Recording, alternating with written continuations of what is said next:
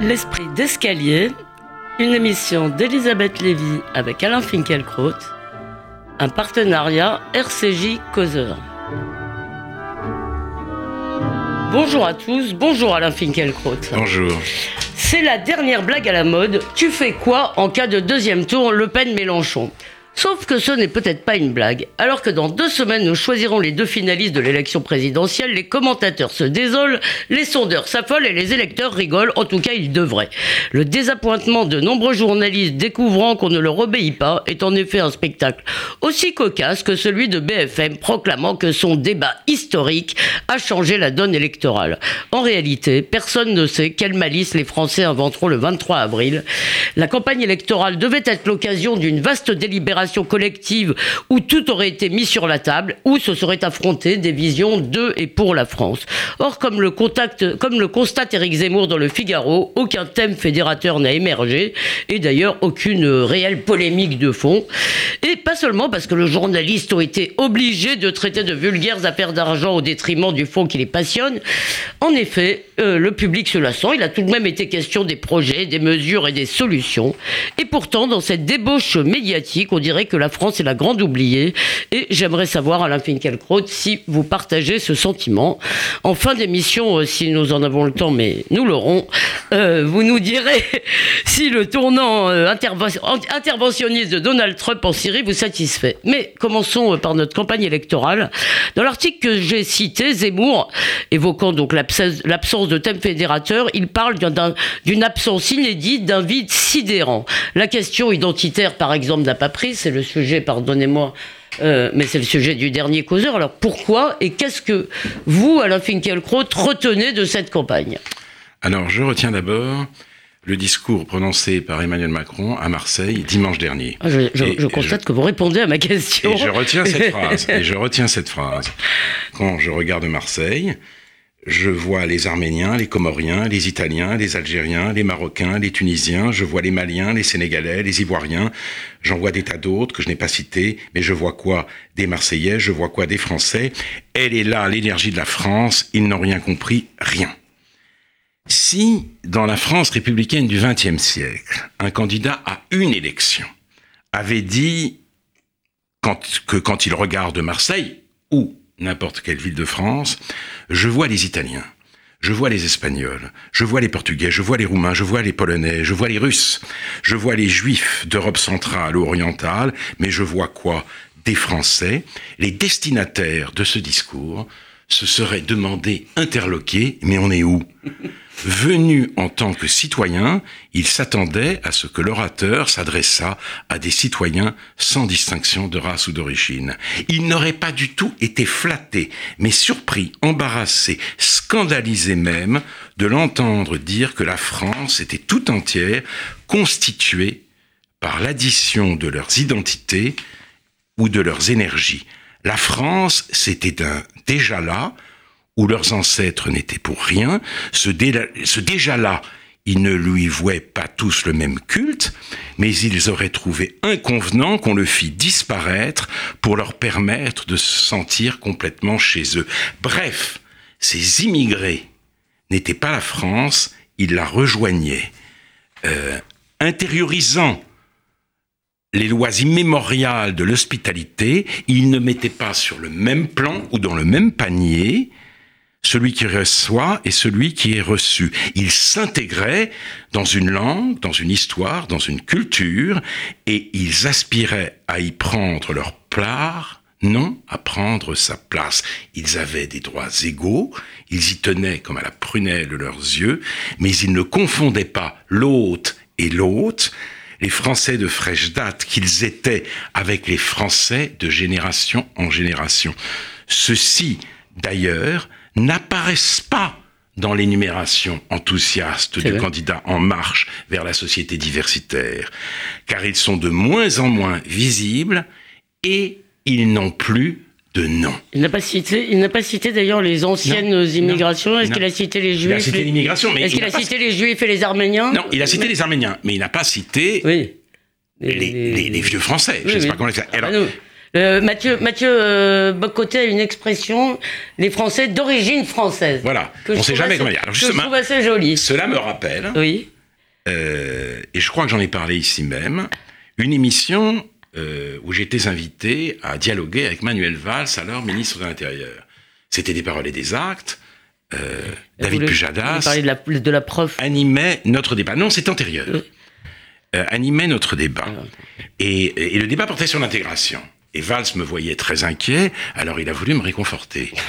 Et il m'a dit, euh, regardez, nous parlons de la France d'aujourd'hui, mais voyez, voyez, voyez, voyez ce studio. Nous sommes tous les trois, ah oui. David Pujadas, Valls et, et, moi, oui, donc issus en quelque sorte de l'immigration. Vous voyez donc que l'intégration, ça marche. Je lui ai dit, dans, une, dans un demi-sourire, Monsieur le ministre, vous avez raison, je suis très sensible à tout ça, mais n'oublions pas quand même les Français de souche. Cette phrase a fait scandale. Notre cher CSA a été saisi sur le site de Mediapart dans une interview avec Cécile Duflot, ministre du même gouvernement que Valls, Frédéric Bonneau, qui est aujourd'hui, si je ne m'abuse, directeur des, des Inrocks, a clamé son indignation. Cécile Duflot, qui découvrait... Parce que vous aviez dit, il ne faut pas oublier les Français de bah, Oui, et Cécile Duflot, qui découvrait mes propos, a évidemment renchéri. L'ancienneté française a disparu de la langue avant peut-être de disparaître de la réalité. L'hôte ne se distingue plus de l'hôte. Le concept de vivre ensemble signe l'effacement de cette distinction. Oui, d'ailleurs, enfin, j'allais vous demander justement si le fait qu'il y ait un seul mot dans la langue française pour désigner les deux ne traduisait pas déjà une espèce de, vocation à la. Mais j'avais une autre question. Oui. Euh, comme je sais que le temps nous est compté, euh, c'est que vous avez commencé votre propos en disant dans la France républicaine du XXe siècle. Mais est-ce que ce que vous décrivez, le festival des identités, euh, n'est pas en quelque sorte inhérent à l'Europe du 21e. C'est-à-dire, est-ce que l'Europe que Marcel Gauchet décrit, le poste, si vous voulez, de l'individu de l'individu roi, en quelque sorte, de l'après-droit de l'homme euh, Peut-être, mais, mais en même temps, en même temps, vous avez raison, il y a quelque, une transformation a eu lieu qui ne concerne pas que la France. Mais justement, donc, on ne distingue plus selon les lois. Les, lois immémoriales de, de, de, de, l'hospitalité ne font plus sens, on ne distingue plus l'autre et l'autre. Le vivre ensemble signe l'effacement de cette distinction, cela ne concerne pas que la France, mais ce vivre ensemble est lui-même un leurre. À Marseille et dans tant d'autres villes, ce qui se cache de moins en moins derrière la belle énergie diversitaire célébrée par Macron, ce n'est pas encore la guerre civile, mais c'est déjà, comme l'a très bien dit Christophe Guilluy, la guerre des yeux. la domination territoriale s'obstient en faisant baisser les yeux à la population minoritaire, baisser les lieux d'abord et, dans un deuxième temps, quitter les lieux si, je peux ajouter euh, à votre description de Marseille, à Marseille, on emploie naturellement un vocabulaire colonial. Il y a la ville européenne, euh, les quartiers sud en quelque sorte, et il y a les quartiers nord, c'est la, euh, ville, la ville musulmane en quelque sorte. Alors, et mais c'est très, mais voilà. donc j'embraye exactement sur ce que vous dites, parce que quelques jours après avoir lu le discours d'Emmanuel Macron, j'ai été amené en préparant mon émission réplique à rouvrir euh, le, un livre de Dominique Borne, euh, historien important, qui après avoir été longtemps professeur de Cagne au lycée Henri IV, est devenu inspecteur général de l'éducation nationale. Ce livre s'intitule Quelle histoire pour euh, la France? Oui, quelle histoire pour la France? Et c'est très intéressant, parce que Dominique Borne part du même constat qu'Emmanuel Macron.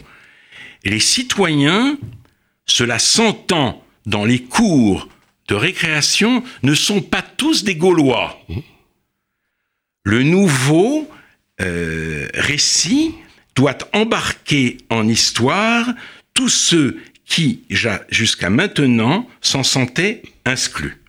pardon.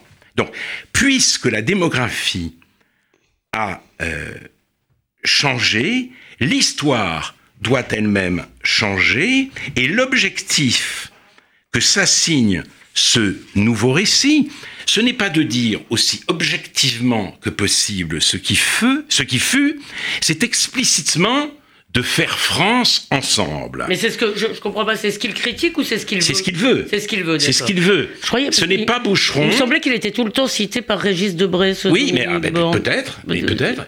Mais alors, je- et, euh, raison de. Pardon. euh, ce- ce- ce- Une cela raison tout d'in- caca. une raison d'inquiétude. Une raison supplémentaire d'inquiétude, ce n'est pas l'histoire mondiale de la France, c'est la nouvelle histoire telle qu'on veut et on doit l'enseigner aux enfants dans un, livre publié par euh, Pierre Nora euh, chez Gallimard. Alors, il dit voilà, les Gaulois devenant minoritaires dans euh, la cour de récréation, l'exigence d'un récit qui permette de faire France ensemble fait apparaître un nouveau commencement. Non plus la Gaule, donc, hein, mais la fondation, 600 ans euh, avant euh, notre ère, de la colonie grecque de Massilia, qui deviendra Marseille. Alors ça, c'est dans quel... Attendez, pardon, parce que il y a donc, vous citez le livre. C'est dans Dominique Borne. Dominique. Borne. D'accord. Marseille, Ouais. la nouvelle histoire de France, il l'a fait débuter sur les bords de la Méditerranée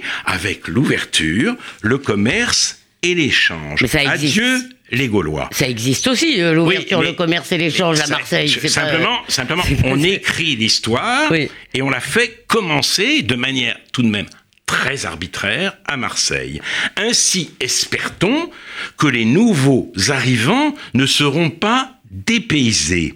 Et le même souci doit conduire le euh, récit d'histoire, et là je cite euh, Dominique Borne, a démontré la très longue inscription des immigrations, de toutes les immigrations dans l'histoire de France, pour se limiter aux deux derniers siècles, celle des maçons de la Creuse, des Bretons échoués autour de la gare Montparnasse, des Italiens de Lorraine, des Polonais du Pas-de-Calais, et dans un même mouvement d'acculturation, des différents âges des migrants du Maghreb. La Creuse et le Maghreb, un- une même errance, un même nomadisme, un même mouvement. C'est tous des immigrés. Cette identification invraisemblable camoufle l'homogénéité démocratique, démographique de la France entre les grandes invasions et euh, le dernier tiers du 19e siècle. Ainsi, les plus hautes autorités intellectuelles remplacent-elles ou nous invitent-elles à remplacer ce qu'elles appellent avec mépris le roman national par la fable du brassage perpétuel. Cette ambition donne le vertige. J'ajoute à votre énumération juste une affiche qui m'a fait immédiatement penser à vous. C'est une euh, exposition qui est en ce moment au musée de l'immigration et le titre c'est Ces Italiens qui ont fait la France. Et, et je pense qu'il faut le décliner comme Emmanuel Macron en Voilà. fait. Et cette ambition, justement, euh, dont, euh, dont la, la fiche que vous me citez porte aussi témoignage, donne le vertige. Le passé est réécrit à la lumière d'un présent lui-même fictif. On croyait que la falsification, que cette falsification de l'actuel et de l'advenu était le triste apanage des régimes totalitaires. Eh bien non, nous vivons dans des démocraties, nous sommes jaloux de nos droits, nous élisons nos dirigeants, il n'y a pas de bourrage des urnes, le CSA veille scrupuleusement à ce qu'aucun candidat ne soit avantagé pendant les campagnes, mais le faux ne cesse d'étendre son empire. Si l'ennemi vint, même les morts ne seront pas sans sécurité, a écrit Walter Benjamin. Shooté à l'éthique, galvanisé par le grand combat contre le mal identitaire, l'ennemi est en train de vaincre. Ni les morts, ni les vivants, ni, le passé, ni le présent n'échappent à sa prise. L'élection d'Emmanuel Macron parachèverait sa victoire. Ah oui, je crois que vous l'aviez, je crois que vous alliez euh, l'annoncer, mais pardonnez-moi. Pardonnez-moi, je comprends, si vous voulez, tout l'aspect ridicule qu'il y a dans l'effacement que vous décrivez. C'est-à-dire l'idée que la France n'est faite que d'immigration. Mais en même temps, il est aussi fictif, et malgré l'homogénéité démographique à laquelle que vous, que vous avez euh, évoquée, qui est, qui est une réalité, malgré cela, il y a bien effectivement des échanges, des mélanges. Euh, Mais des mélanges, des mélanges ont eu lieu. Euh, des gens qui sont venus en France et ont contribué à construire la France. On fait souche. Euh, j'ai moi-même énuméré dans ma réponse au livre de Patrick Boucheron, le rôle qu'avaient joué certains grands écrivains, philosophes, euh, venus d'ailleurs mmh. dans la culture française du XXe euh, siècle, mais là, c'est tout autre chose. On nous parle d'une belle énergie diversitaire pour dissimuler la, violence qui euh, s'étend de plus en plus, et on réécrit complètement le passé à la lumière de ce présent lui-même fictif. Donc en, niant en quelque sorte, juste pour euh, vous... Euh, en, niant, en niant en quelque sorte l'existence d'un peuple français. Français, d'origine française. on sait plus comment Il faudra quand même réfléchir à la question de la, de la nomination. De la nomination. Il est invisible, il devient minoritaire et il est innommable. minoritaire. Il le, enfin, en tout cas, euh, c'est même ce que Macron semble euh, à, Marseille, à, Marseille, à Marseille, peut-être. Euh, or, il y a quelques jours à Strasbourg, François Fillon a dit l'urgence de parler de transmission, euh, d'histoire, de patrimoine et de culture. Il a proposé d'incarner la, nation dans un récit national. Il a affirmé que nous devions redécouvrir notre héritage historique et qu'il fallait sauvegarder d'urgence l'apprentissage de la langue, de la syntaxe, de l'orthographe, de la littérature. Mais l'ennemi dont euh, parle Benjamin, s'incarnant aujourd'hui dans le pouvoir médiatique, la majorité des journalistes n'ont retenu de cet événement que l'enfarinage de François Fillon par deux individus qui abordaient euh, un t-shirt, arboraient, pardon, qui arboraient un t-shirt, les jeunes avec Fillon. Et l'un d'entre eux était fiché S. Bien. Euh, le Monde, le Monde n'a parlé dans son compte rendu du discours que de, la défense par le candidat de la droite et du centre de l'Europe des États. Le mensonge et l'oubli ont à ce point, si vous voulez, pris possession de l'âme du euh, journaliste qui faisait ce compte-rendu, que la défense de la syntaxe, de l'héritage du récit national, sont tombés dans l'oreille d'un sourd. La politique, c'est la confrontation des opinions, des convictions, des points de vue sur le monde. Mais quel sens a la politique? Que devient la délibération collective? Peut-on encore parler de conversation civique? Que veulent dire même les élections? Si l'on ne parle pas de la même chose mm. Si l'effacement de la réalité par le mensonge et l'oubli progresse à euh, grands pas, si euh, dans le discours majoritaire, le faux s'installe et, évince le monde. Et je me pose cette question et c'est ma manière à moi, si vous voulez, d'exprimer le malaise que suscite cette campagne électorale. Alors je voudrais d'ailleurs préciser les choses. I have no horse in this race. Si je cite François Fillon, c'est pas parce que je soutiens euh, ce candidat, mais euh, c'est parce que euh, la non-répercussion de son discours est un symptôme parmi d'autres d'un climat idéologique absolument détestable. Deux questions tout de même, Alain Finkielkraut. Non, non, on va prendre, on a, on le droit à un peu de rap. Donc, on a le droit à un peu de rap pour la, la Syrie. deux questions. La première, c'est que euh, après tout, même si c'est dans des conditions qui nous déplaisent, dans des dispositifs médiatiques euh, frustrants et rageants, euh, des questions ont été mises sur la table. Et je cite un exemple qui est Marine Le Pen a fait deux propositions qui me semblent à moi, en tous les cas, éminemment discutables et qui auraient pu susciter au moins un débat.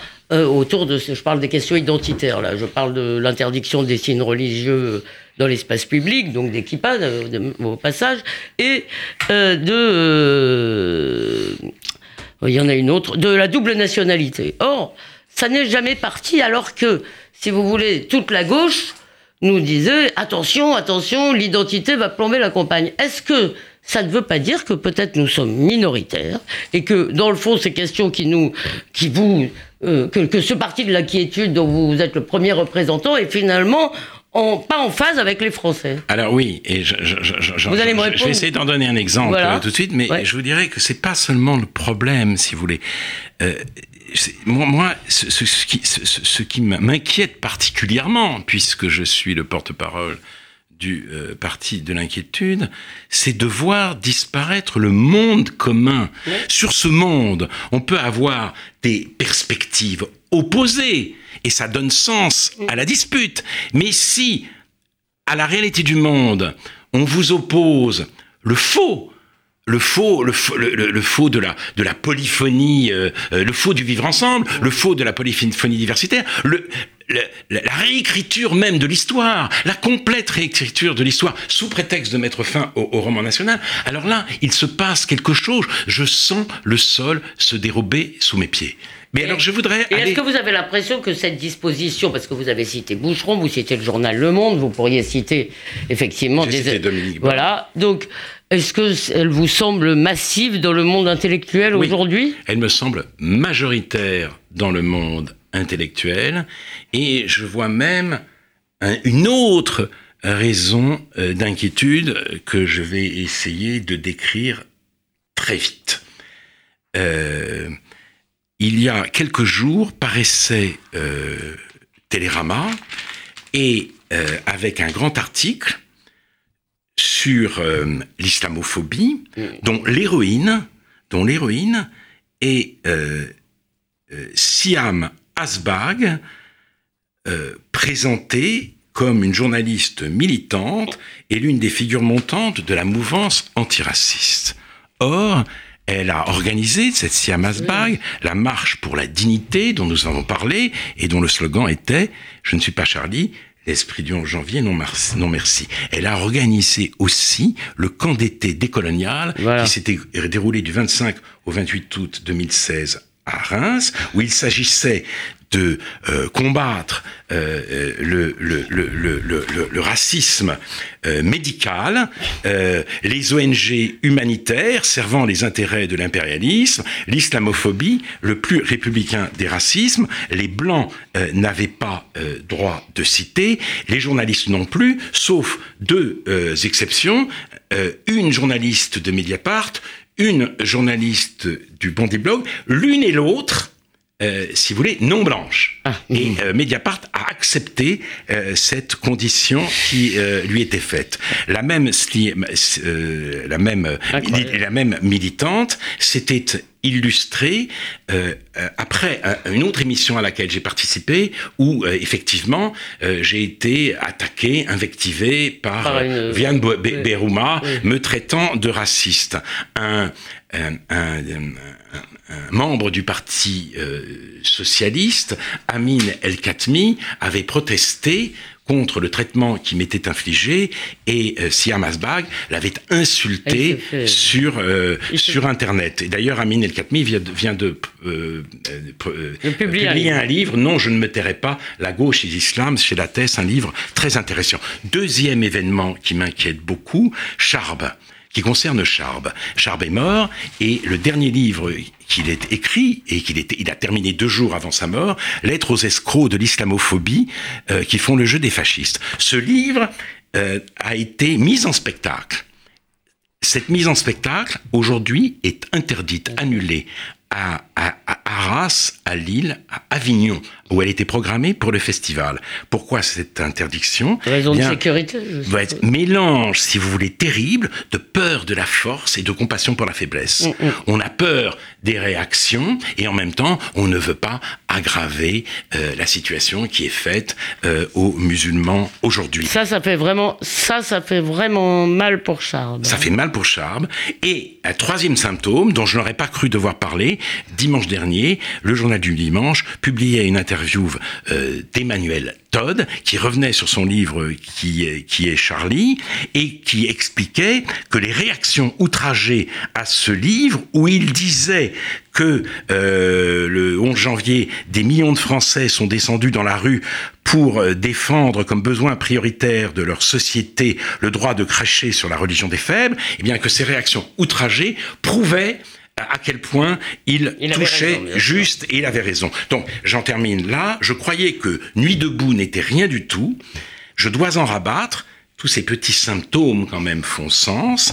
Il, il me semble que dans une partie importante de la gauche, et notamment de la gauche intellectuelle, l'esprit de Nuit debout a vaincu l'esprit du 11 janvier et que la haine abritée dans la lutte contre l'islamophobie y fait de terribles ravages. Oui, j'aurais voulu, j'aurais pu vous discuter sur l'esprit du 11 janvier qui, dans le fond, a été aussi un fourre-tout un peu commode.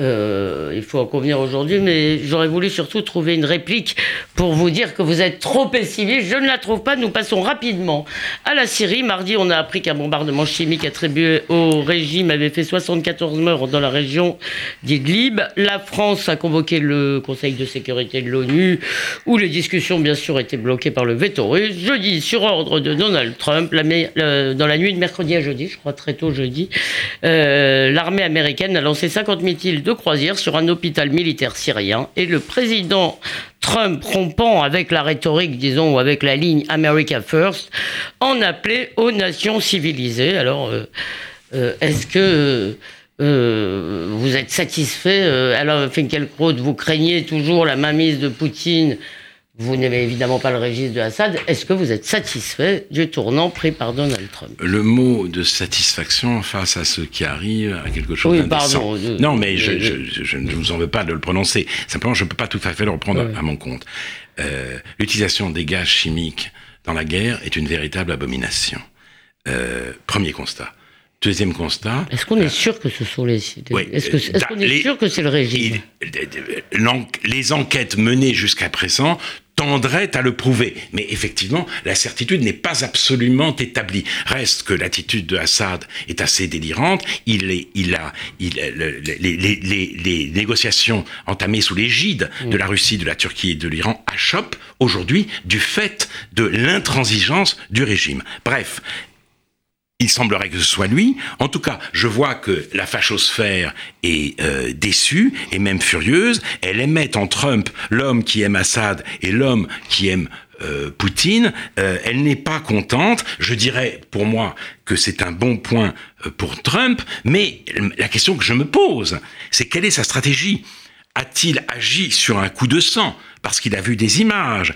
A-t-il voulu rendre, si vous voulez, euh, euh, euh, au Moyen-Orient la, politique, redonner, redorer le blason au Moyen-Orient d'une politique américaine discréditée par la volte-face de Obama en 2013, je ne sais pas, mais tout le monde dit que ce n'est plus Steve Bannon, mais son gendre qui contrôle maintenant son cerveau. Eh bien, son genre qui est très proche du gouvernement israélien, je pense. Tout, enfin, tout le monde s'accorde, semble-t-il, sur le fait que ce cerveau est vide et euh, que d'autres l'occupent. Et ça, c'est pas très rassurant. Donc, euh, mais euh, je voudrais aussi ajouter pour terminer qu'Emmanuel Macron à la veille de euh, l'intervention américaine, très symbolique, il faut quand même le dire, euh, a déclaré qu'il il préconisait une intervention sous l'égide de l'ONU, ce qui n'avait strictement aucun sens, puisque l'ONU s'apprêtait, euh, la Russie et la Chine s'apprêtaient à mettre leur veto à une résolution simplement condamnant les bombardements d'Assad. Donc tout cela ne voulait strictement rien dire. Donc je me dis ceci, face à Trump l'imprévisible, face à Poutine le monstre froid, face à Erdogan le conquérant, nous aurons demain peut-être Macron le QI hypermobile. Eh bien, je, on s'apercevra, mais trop tard, que la sagesse pratique n'est pas une question ah, de QI. Mais vous, vous, ne savez pas non plus, oui, vous, vous voulez parler un peu des savants, un peu de l'intelligence, de la, de la bêtise de l'intelligence. Dont vous avez parlé dans une émission récente à réplique. Une dernière question tout de même. Euh, dans euh, Causeur, euh, nous avons fait des entretiens avec les candidats sur des questions identitaires qui nous semblaient justement trop absentes. Et Emmanuel Macron nous dit, mais évidemment, la France n'est pas, ne sera jamais une nation multiculturelle. Bien sûr, ce sont des entretiens par écrit, donc mais quel est le vrai Macron dans le fond? Est-ce que c'est celui de Marseille ou est-ce que c'est celui de Causeur? Évidemment, il est endoyant. Il dit, Macron dit euh, à chacun euh, ce qu'il a envie d'entendre. Il n'empêche Macron préconise la discrimination positive et ce discours de Marseille est lui-même très révélateur d'un changement général de mentalité, vous l'avez dit vous-même, d'une perte de l'esprit républicain et euh, ce qui m'inquiète, c'est que tout cela n'ait pas été suffisamment relevé. Ça aurait pu euh, occuper la campagne et peut-être ainsi Emmanuel Macron aurait-il levé euh, un certain nombre d'ambiguïtés. La bonne nouvelle, la bonne nouvelle, c'est que ça nous fait de belles batailles intellectuelles pour les mois et années qui viennent. Oui, la bonne nouvelle peut-être, mais je vous dis, des batailles intellectuelles ont du sens quand nous habitons tous le même monde. C'est vrai. Voilà. Et c'est et et sinon, je je, je, je, je, ne vois même plus comment une conversation civique digne de ce nom peut s'établir. Eh bien, ce que nous faisons ici, j'espère, contribue à maintenir et préserver ce monde commun. Euh, merci Alain Finkielkraut. Lorsque nous nous retrouverons euh, ici la semaine prochaine, euh, vous serez un homme libre. Nous serons des hommes libres, puisque je vous souhaite à vous ainsi qu'à tous nos auditeurs de bonnes fêtes de Pessah. En attendant la semaine prochaine, on vous retrouve dans Causeur où vous exécutez magistralement Christine Angot. Je le recommande euh, aux auditeurs. On peut aussi bien sûr réécouter cette émission sur causeur.fr et radio-rcj.info. Bonne semaine à tous. Raxaméar, cher Alain, et bon céder.